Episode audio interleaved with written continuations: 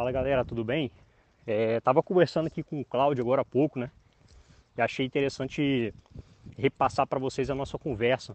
Tava falando sobre o quanto essa taxa de juros baixa na Selic pode beneficiar as empresas de crescimento, né?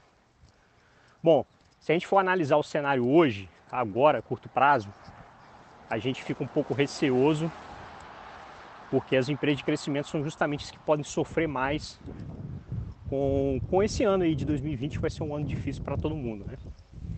Porém, é, também está tá planejada uma recuperação muito rápida, né? Estão se falando, obviamente, que é difícil você prever o futuro de uma situação dessa em que a gente pode ter segunda onda de pandemia, enfim, pode ter um monte de coisa aí que pode surgir do nada de novo, né? Mas já estão trabalhando com um cenário de recuperação forte para o ano que vem. E aí, obviamente, se você for parar para pensar, você vai poder ter uma expansão muito mais forte dos lucros, né? Das empresas de crescimento do que das empresas mais estáveis. É, então, o que vocês devem estar se perguntando hoje? Roberto, vale a pena se posicionar em empresa de crescimento ou empresas estáveis, né? Diante do cenário.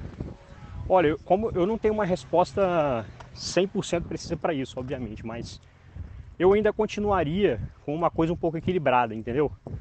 Ah, por exemplo, hoje eu estou com bastante empresa de crescimento na carteira, certo? Ah, se eu fosse aportar no Brasil hoje, já que meu peso já está muito grande em crescimento, provavelmente já começaria a aportar em empresas de dividendos, né? Ah, porque justamente para poder ter um pouco mais de equilíbrio, eu não sei o que vai vir pela frente. Mas o fato é que a Selic, a 2,25, né? Ela, ela vai, o que, que vai acontecer? As empresas vão começar a, a conseguir pegar financiamentos mais baratos, né? Para você ter ideia, vou dar o um exemplo da JHSF, né? Dê uma olhada no balanço dela. É, o, o, a taxa de juros de longo prazo, que é a referência né, dos empréstimos da, que o BNDES faz, eu lembro que antigamente as empresas que tinham melhor situação de financiamento era quem pegava dinheiro com o BNDES e até hoje é assim.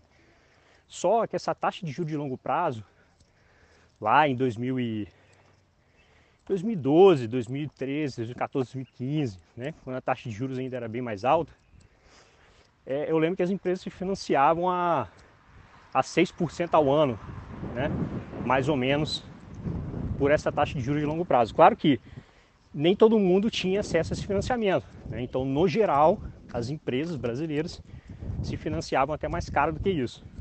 Tá? Era coisa de 6, 6 e pouco por cento ao ano. É, hoje, a, a JHSF, para poder construir o, o aeroporto executivo, ela conseguiu um financiamento de, de, de 3,5%, alguma coisa assim, né, ao próximo disso. Ou seja, é praticamente metade dos juros que era cobrado antigamente, né? Só para você ter uma ideia do tamanho do poder, né, que que essa baixa na Selic pode causar no custo de capital, na redução do custo de capital das empresas e consequentemente na geração de valor, né? Ainda mais se a economia é, realmente se recuperar, aí as empresas geralmente têm expansão do ROIC, né? Então, ao mesmo tempo você tem uma expansão do ROIC, do retorno sobre capital investido, e você tem uma redução do WACC, né? E aí então você gera muito mais valor. Então, o potencial né, de, de crescimento é, em termos de geração de valor, né, tudo mais, nas empresas de, de crescimento, elas podem então sofrer, é, ter uma uma valorização muito mais expressiva do que a média, digamos assim, né? Que a média do mercado. Então ainda, ainda é, continua sendo, a meu ver, considerando esse cenário todo, continuar se posicionando na, nas empresas de crescimento, mesmo é, mesmo que, que, ainda tenha essa nuvem negra pairando aí sobre, sobre a nossa economia brasileira. Beleza?